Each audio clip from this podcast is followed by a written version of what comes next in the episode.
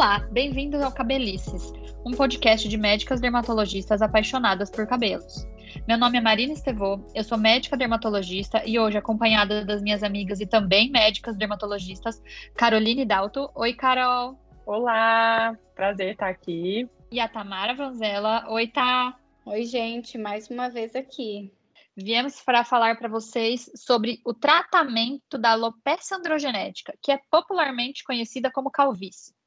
Essa calvície é aquela queda de cabelo em que a perda se inicia gradualmente. Geralmente o paciente não tem a visualização da queda, os fios vão afinando e aos poucos o paciente começa a notar que o couro cabeludo vai ficando mais visível, que reduziu o volume do cabelo, quando faz o rabinho de cavalo ele está mais magrinho e até que começa a notar a entrada ou falha mesmo no couro cabeludo. Tamara, a gente já tem muitos episódios aqui no nosso podcast sobre calvície, mas resume só um pouquinho por que, que esse assunto é tão falado.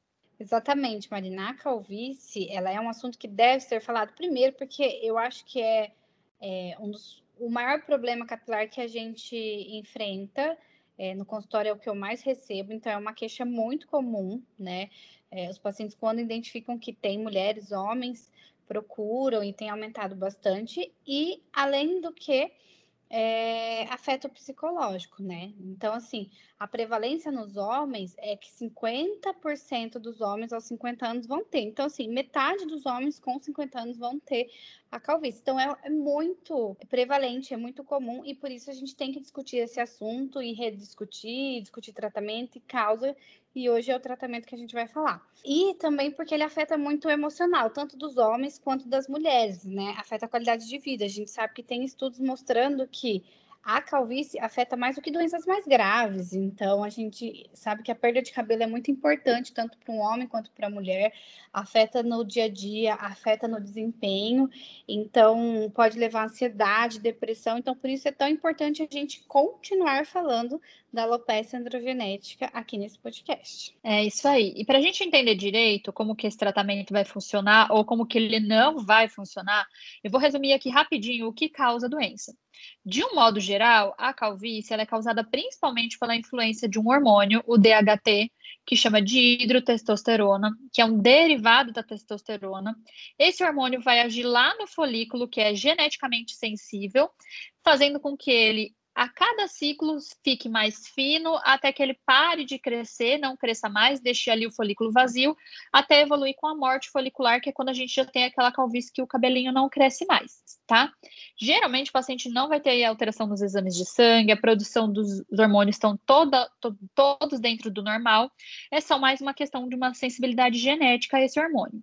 Agora, se você quiser saber mais sobre as causas de como começa a calvície ou do que pode causar a calvície, a gente já tem vários podcasts, é só você procurar aqui. Quando a gente vai falar do tratamento, eu gosto de dividir em dois pilares principais. O primeiro deles é baseado em reduzir essa influência hormonal, que é a principal que vai fazer o afinamento, a queda e até a morte capilar. Carol, conta pra gente como é que eles funcionam. Então, um dos pilares, né, como você falou, Má, do tratamento da calvície são os antiandrogênicos. Aqui eu vou falar basicamente da finasterida e da dutasterida, mas o que a gente tem aprovado mesmo é a finasterida, a duta a gente acaba usando off-label. Então, eles são, é, essas duas medicações, principalmente a finasterida, fazem parte da primeira linha de tratamento da alopecia androgenética. E esse tratamento, ele visa tentar reduzir e retardar a progressão da doença, que é esse afinamento do fio de cabelo. É, a finasterida ela bloqueia a conversão da testosterona no DHT, que é a dihidrotestosterona que vocês comentaram é, um pouquinho antes aí no, no episódio. Ele é um tratamento que tem que ser feito a longo prazo e tem uma diferença de dose entre homens e mulheres. Então, por isso que o início da medicação é sempre importante você procurar um médico dermatologista, porque alguns exames precisam ser feitos e porque essa dose também vai ser diferente no homem, na mulher, ela não vai ser indicada também para todo mundo. Enfim, a gente até tem um episódio que a gente fala bastante sobre é, dutasterida e finasterida. Se vocês tiverem interesse, volta aí um pouquinho nos episódios anteriores. E até o momento, há só o uso do comprimido que tem evidência né, de melhora da calvície é, o tópico, ou seja, a loção de passar no couro cabeludo, ainda não tem evidência de que melhore a calvície. Então, por enquanto, só o comprimido mesmo. Certo, então os antiandrogênicos finasterida e dutasterida funcionam para calvície, né? No outro braço do tratamento, né, no outro pilar, a gente vai ter um queridinho que muita gente já conhece, usa por conta, que é o minoxidil. Tamara, conta pra gente como ele pode auxiliar no tratamento da calvície. É, Marina, eu acho que o minoxidil é unânime no tratamento capilar, né? Todo mundo, ou a maioria, chega já usando ou já usou Porém, muita gente fala assim: ah, eu usei e não veio resultado, não quero usar, porque usou errado, né? O minoxidil é consagrado há mais de 50 anos que a gente sabe que ele tem evidência científica, que ele tem resultado na calvície, na alopecia androgenética, que ele deve ser usado. Mas a gente tem que saber a forma de usar, porque a maioria das pessoas usam um a três meses, param, porque ele pode ter uma queda no começo, que a gente chama de shedding, e aí ficam nervosos com isso, para, ai, não vi resultado, não continua. Mas ele tem um tempo de agir. Ou então usa irregular, começa a usar, daí não, não termina, para um mês, volta outro. Ou então usa um dia, pula três. Nenhuma dessas formas vai funcionar. O minoxidil a gente tem que usar regularmente, diariamente. Existe o tópico, que é o de passar, e mais recentemente o comprimido, que é o via oral de tomar, né? Cada caso é um caso, isso tem que ser individualizado e tem que ser analisado com o seu médico qual é o melhor para você e se você tem indicação de tomar ou de passar, né? O minoxidil, ele é um outro braço do tratamento, porque ele não vai agir na via hormonal, mas ele vai agir no crescimento e engrossamento dos fios. Então, o principal mecanismo de ação que a gente sabe é engrossar aquele pelo que está fininho. É aquele pelo que a gente chama de velos, aquele pelo muito comum da calvície. Ele tem esse poder de engrossar esse cabelo. E além disso, ele tem o poder de aumentar a fase anágena do cabelo. O que, que é isso? É a fase de crescimento do fio. Quanto mais o cabelo cresce, menos ele vai afinar e menos ele vai cair. Então, isso é muito benéfico na calvície. A gente não sabe exatamente quais são os mecanismos envolvidos do minoxidil no tratamento, mas são hipóteses como essas que eu falei, de engrossar aquele pelinho que a gente chama de velos e de aumentar a fase de crescimento do fio. E importante observar isso. Ah, não, não funcionou, mas espera, que jeito que a gente usou? Então, muito paciente fala, ah, não quero nunca mais usar isso, mas a gente tem que parar, avaliar e ver a forma que foi usado, porque realmente ele tem um tempo para fazer efeito. É isso aí. E a gente também tem um episódio que fala tudo sobre o minoxidil, e o minoxidil sim funciona para calvície. Essas duas medicações são as medicações que a gente considera a base do tratamento, são padrão ouro, e quando o paciente não apresenta contraindicação, são as nossas preferências. Mas, em alguns casos, por exemplo, quando o paciente tem alguma um antecedente de câncer de mama na família, ou tem alguma outra alteração em relação à idade, sexo, a gente pode fazer uso de algumas outras medicações. Uma delas, também tentando esse efeito antiandrogênico, seria a espironolactona. Carol, conta pra gente, como é que é em relação à espironolactona? Então, a gente já falou bem, né, da, da finasterida e do minoxidil, né, que são o antiandrogênico e o minoxidil, primeira linha de tratamento para calvície, mas a gente sabe que tem alguns casos que, principalmente uma mulher, uma muito jovem, idade fértil, ou seja, que pode engravidar ou enfim, como você comentou, essa questão do antecedente na família, de uma neoplasia de mama, que a gente não pode ou evita, né, usar o antiandrogênico, no caso a finasterida. Então, uma opção que a gente tem para essas pacientes é fazer o uso da espironolactona. A espironolactona, ela tem uma ação um pouco diferente da finasterida. Na verdade, ela é um antagonista da aldosterona e ela vai se ligar a esse receptor de androgênico e vai impedir a ligação desse androgênio, enfim, no corpo e acaba que diminui também no folículo. E diferentemente, né, como eu já comentei, mas reforçando da finasterida e do tasterida, a gente usa a espironolactona mais em mulheres, a gente acaba não usando ela em homens, tá? Eu acho que isso é importante deixar bem claro. Claro que ela é uma alternativa, mas lembra que quando a gente fala de tratamento, a gente sempre fala primeira linha, segunda linha. Então, ela tem uma evidência de melhora, mas claro que os resultados não são semelhantes, por exemplo, ao uso da finasterida ou da dutasterida, né? É, exatamente. Então, a espironolactona, ela pode funcionar para calvície em casos selecionados. Agora, eu vou falar de outra que é queridinha e que muitos pacientes já chegam tomando para qualquer tipo de queda de cabelo, que são as vitaminas. Para calvície, a gente precisa tomar vitamina, Tamara? Não, Marina, de forma alguma. E é um erro muito comum que mais de 50% dos pacientes fazem, é, começa a ver que o cabelo está afinando, está ralhando e começa a tomar um, um complexo de vitaminas para crescer cabelo mas não vai adiantar, porque vitamina não trata alopecia androgenética. O que trata alopecia androgenética é o que vai tratar a causa do problema, minoxidil e finasterida, que é o padrão ouro que age nas vias da causa da calvície. A vitamina nada tem relação a ver com a calvície. É claro que se você tiver uma deficiência, né, que tem já trabalhos mostrando, isso pode ser benéfico nesse caso, a gente repor a sua vitamina. Mas você precisa de um exame, você precisa de uma avaliação. Nunca só a vitamina será necessária, ela vai ser um coadjuvante.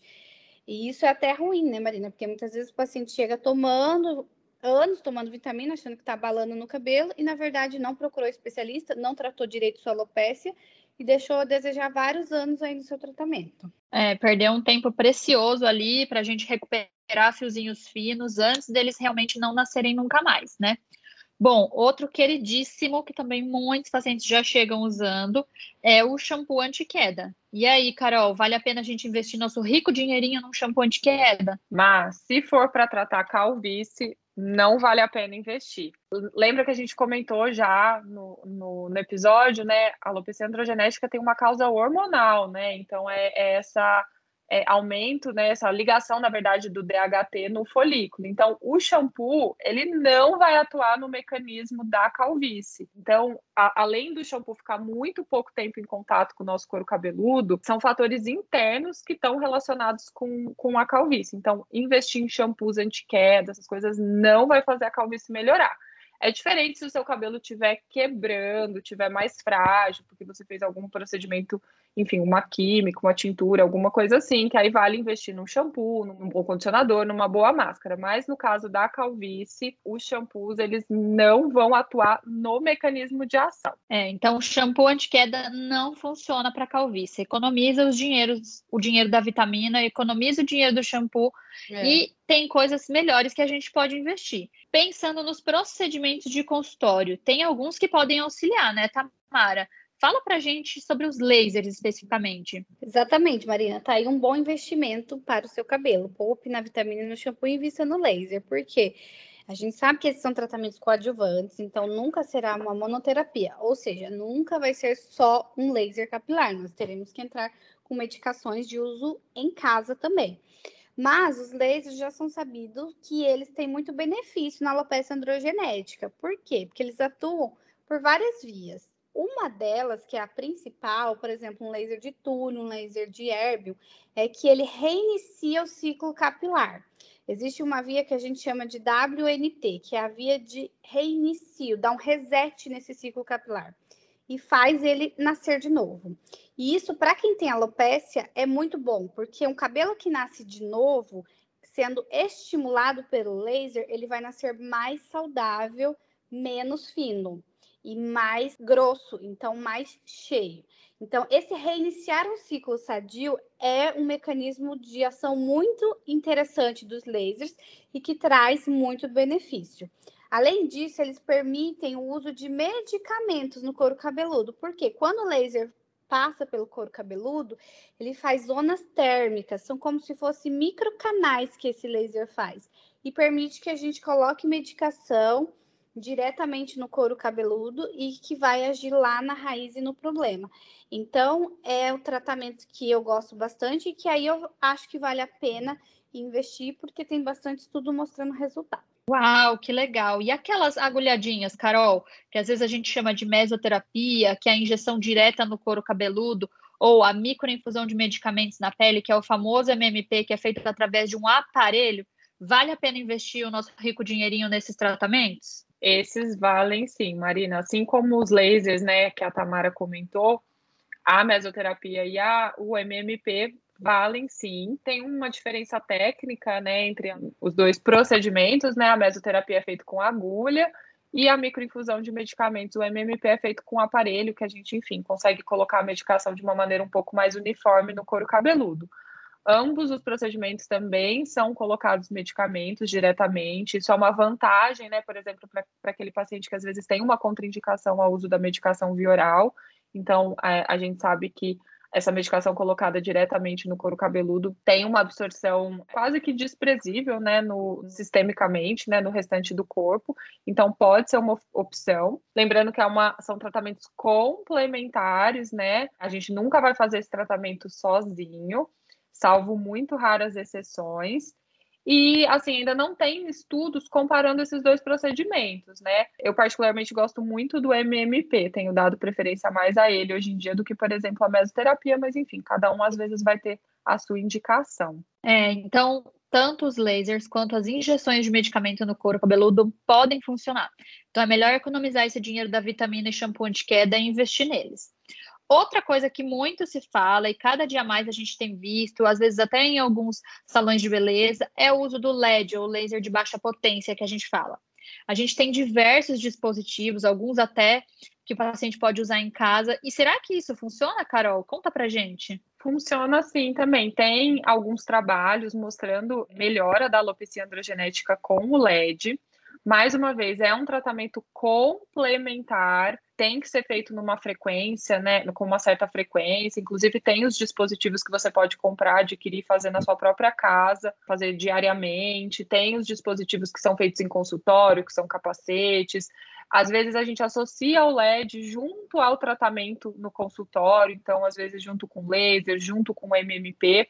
Então, são sim tratamentos interessantes. Aliás, é um tratamento interessante o LED, mas mais uma vez é um tratamento complementar para androgenética. Muito bom. Então o LED também pode funcionar como um tratamento para calvície.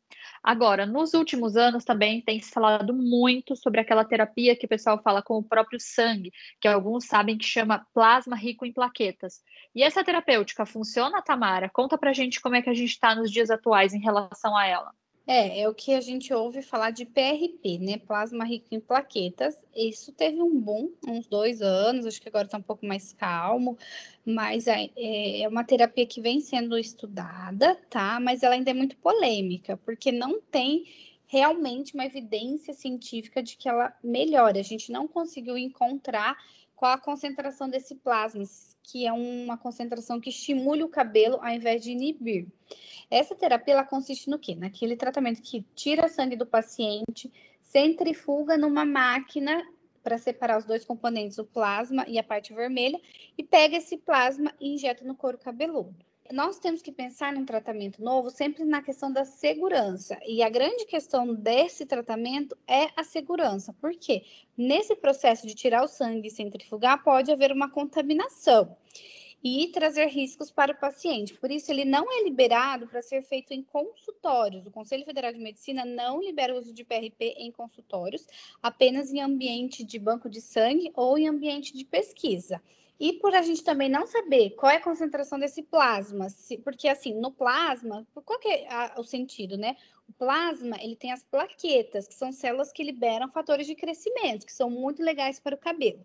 Mas elas também liberam fatores inibitórios do crescimento. E aí é que entra esse conflito de protocolo. Ninguém sabe até quando é benefício, até quando não é, até quando a concentração vai estimular, até quando vai inibir. Então, tem trabalhos mostrando ótimos resultados e tem trabalhos mostrando resultado nenhum. Por essa polêmica de falta de evidência e de falta de segurança, é que não é autorizado ser feito nas clínicas apenas em ambiente de pesquisa. É, então, o plasma rico em plaquetas, a gente vai ter que aguardar um tempinho mais para falar sobre ele, né? Tomara que ele traga bons resultados, a gente consiga fazer um protocolo que seja bom para melhora da calvície e também seguro para o paciente. Outro tratamento da moda, não só para o mundo dos cabelos, mas para muita coisa, é a ozonioterapia. Uhum. Carol, conta pra gente, no mundo do cabelo, como é que tá esse ozônio para calvície? Ai, meu Deus, ozônio, socorro. Marina, nesse momento, então, assim, ozônio serve para tudo, né? Se fosse é. isso, seria maravilhoso, meu Deus. Mas, enfim, não tem evidência nenhuma de ozonioterapia para nenhuma forma de tratamento capilar, nenhuma forma de queda de cabelo, muito menos para calvície, não tem evidência nenhuma para ozonioterapia, então a gente não recomenda de maneira nenhuma. Certo. Então, ozonioterapia não funciona para tratamento de calvície. E o transplante capilar, Tamara, esse funciona? Sim, Marina, esse funciona. A gente tem que entender a forma que ele funciona, né? Porque não é a cura da calvície. Muita gente chega e quer fazer o transplante e se livrar do tratamento para sempre. Mas não é assim que funciona. O transplante capilar, ele vai funcionar porque nós vamos tirar cabelos da área não calva, né, na lateral e atrás e pôr na área calva. Coisa que nenhuma outro tratamento faz, né? Ele faz ter cabelos onde não existem mais. Porém, nós temos que continuar seguindo o tratamento, porque aquele cabelo que está lá que não foi transplantado, ele pode continuar caindo. Então, ele é um tratamento, mas ele não é a cura, não é definitivo. Fazendo o transplante, tem que continuar mantendo os tratamentos medicamentosos, de lasers e todos esses que a gente falou que tem evidência científica. Certo. Então, transplante capilar funciona sim para calvície, mas não significa abandonar o tratamento prévio da calvície. Bom, gente, o mais importante que a gente tem que saber é que Tempo é cabelo. Quanto mais cedo a gente começar o tratamento, maior é a nossa chance de recuperar esses fios finos ou os folículos vazios, antes que eles morram e a gente só consiga colocar cabelo naquele lugar com o transplante capilar. Além disso, como é uma doença genética e progressiva, a continuidade do tratamento é fundamental para reduzir a progressão e para manter os resultados obtidos do tratamento prévio. Então, não perde tempo se automedicando, vai se consultar com o dermato, vai ver qual é o melhor tratamento para você e vai definir até quando é ideal fazer esse tratamento. Por quê? Como não é uma doença que vai te trazer nenhum problema de saúde, é mais a questão estética e, obviamente, com influência psicológica, a gente trata até quando o paciente quiser. Se em algum momento ele falar, que ele não quer mais fazer o tratamento, ele quer assumir a calvície, seja homem, seja mulher, isso também é possível, né? Hoje a gente tem uma mudança de paradigmas na questão da estética, então a gente tem que só ter ideia de que quando a gente quer recuperar o cabelo, quanto antes a gente fizer o tratamento, vai ser melhor. Bom, meninas, muito obrigado pela participação de hoje. Foi muito bom conversar com vocês sobre esse assunto que eu tenho certeza que muita gente tem dúvida. É, Carol... foi ótimo, gente. e é super importante a gente, né, sempre enfatizar o tratamento, o tratamento correto e o tratamento com evidência científica, porque enfim, a gente acaba vendo muito por aí indicações incorretas e tratamentos que no final não dão resultado. O papo foi ótimo. Eu agradeço, meninas, pela companhia. Eu sou a Caroline Dalto. Meu CRM aqui de São Paulo é 161568. E para quem quiser me seguir lá no Instagram é caroline.dalto. E eu sou Tamara Vanzella. É importante, além do tratamento com evidência, a gente saber do tratamento contínuo. Então, até quando eu preciso tratar para calvície? Até quando você quiser ter cabelo, né? Então, se você quer ter cabelo para sempre, para sempre, né? Exatamente. É... Então, uhum. eu me despeço por aqui. Foi um prazer conversar com vocês, meninas. Eu sou dermatologista, meu CRM Paraná é 32053, meu RQ é 22212 e meu Instagram, quem quiser me seguir, é Tamara Vanzela Dermato. É isso aí, pessoal. Então, eu sou a Marina Estevô, também médica dermatologista com o CRM de São Paulo 162107 e o registro de especialista 67744. Quem quiser me seguir no Instagram profissional é Dermato Marina Estevô. E não deixem de seguir o nosso Instagram do podcast, que é o Cabelicescast. Lá você vai ter plantão de dúvidas para a gente tirar suas dúvidas sobre os episódios da semana, lançamento dos novos episódios e todas as novidades que a gente tem. Aguardo vocês no próximo episódio. Até mais. Tchau, tchau. Tchau. tchau.